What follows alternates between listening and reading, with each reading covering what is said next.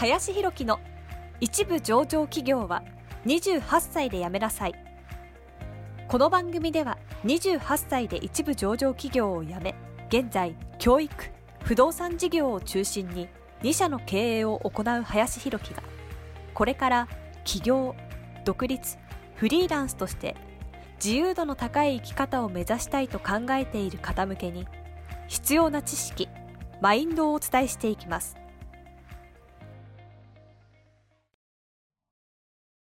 こんにちは林です、えー、本日はですね人徳を重視しろというテーマで話をしていきたいなと思います。皆さんの中でですね、まあ、今後組織を率いていくだったりとか、まあ、チームをね率いていく。場合によってはそういう組織だったりとかチームのね人選を決めるような立場になっていくっていうような人もいるかもしれないので一個のねきっかけになればなというふうに思いまして今日はお伝えしていきたいなと思います。でですねこのまあ人徳っていうものをですね、まあ、すごく組織であったりとかチームのメンバーをね選ぶ際には、ま、重視した方がいいんじゃないかということなんですけれどもまあ、いろんなですねやっぱり僕もその組織とかチームというものを作ってきたっていうのもそうですし、まあ、作りにあたってですね、まあ、いろんな本とかも読んできたというような感じだったりするんですが、ま、結構ですねあらゆる本で書いてあることとしてですね能力よりも人徳であったりとか、まあ、その人のまあ協調性だったりとか人柄っていうんですかね、まあ、そういったものをまあ重視した方がいいと。いうようなことが書かれている文献がやっぱ多いんですよね。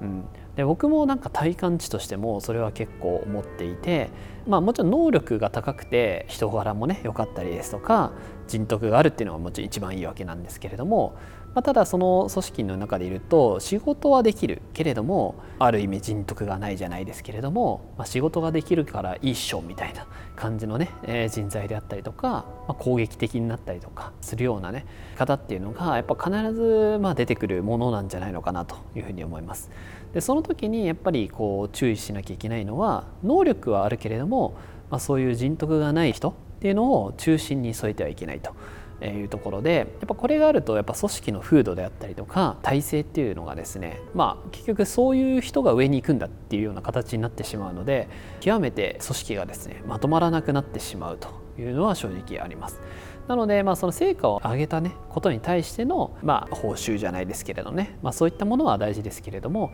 まあ、ただそれでですね役職を上げたりとかその立場を上げるっていうのは、まあ、絶対にしてはいけないというのがあらゆる本で書かれていて、まあ、本当にそうだなと、まあ、僕自身もねそういう人選のね、まあ、ミスをミスというかですね、まあ、ことをやって、まあ、なかなかねうまくいかなかったなっていうふうに思うことってやっぱ意外とあるなと思っているので、まあ、そこは本当にそのね人柄じゃないですけどもそこをね重視していった方が結果としてねやっぱいいんじゃないかなっていうのはすごく思います。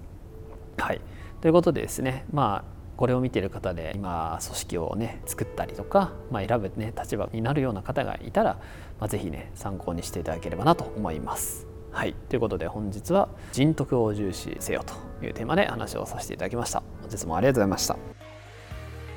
本日の番組はいかがでしたでしょうか？この番組では林博樹への質問を受け付けておりますご質問はツイッターにて林弘樹とローマ字で検索していただき、